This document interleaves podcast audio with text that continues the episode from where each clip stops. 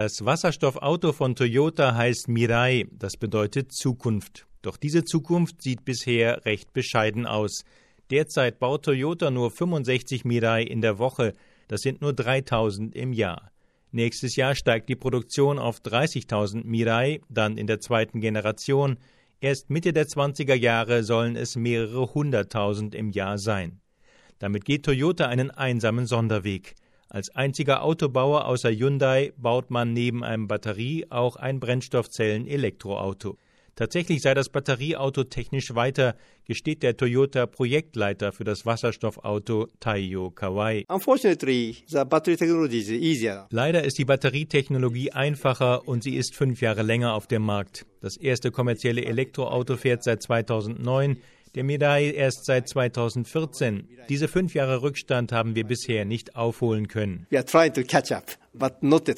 Ein Grund sind die hohen Kosten des Antriebssystems aus Brennstoffzelle, Wasserstofftank, Luftkompressor und Elektromotor.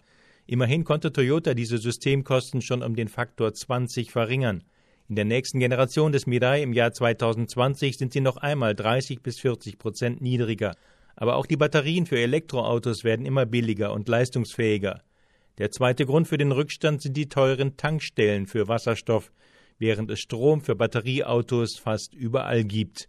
Dennoch ist Toyota davon überzeugt, dass der Wasserstoffantrieb eine Existenzberechtigung hat. So, Wir glauben, dass in der Zukunft 2040, 2050 Batterieautos und Brennstoffzellenautos nebeneinander existieren werden bei Personen und Nutzfahrzeugen. Das ist unsere Basisannahme.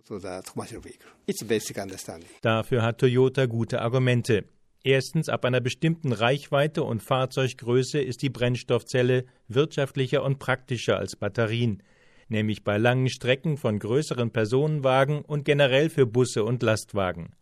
Auftanken ist mit Wasserstoff in drei Minuten möglich, das wird bei Batterien noch lange nicht gehen. Zweites Argument nur mit einer umfassenden Elektromobilität lässt sich der Ausstoß von Kohlendioxid wie angestrebt um 90 Prozent verringern. Außerdem hält Toyota an dieser Technologie fest, weil Japans Regierung Wasserstoff als neuen Energieträger haben will.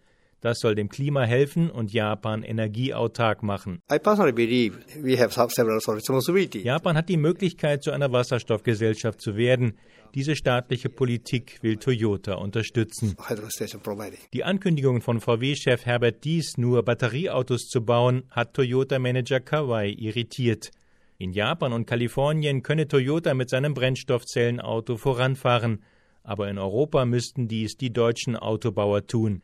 Daher hoffe er, dass Audi das erste eigene Brennstoffzellenauto wie geplant Anfang des nächsten Jahrzehnts auf den Markt bringt.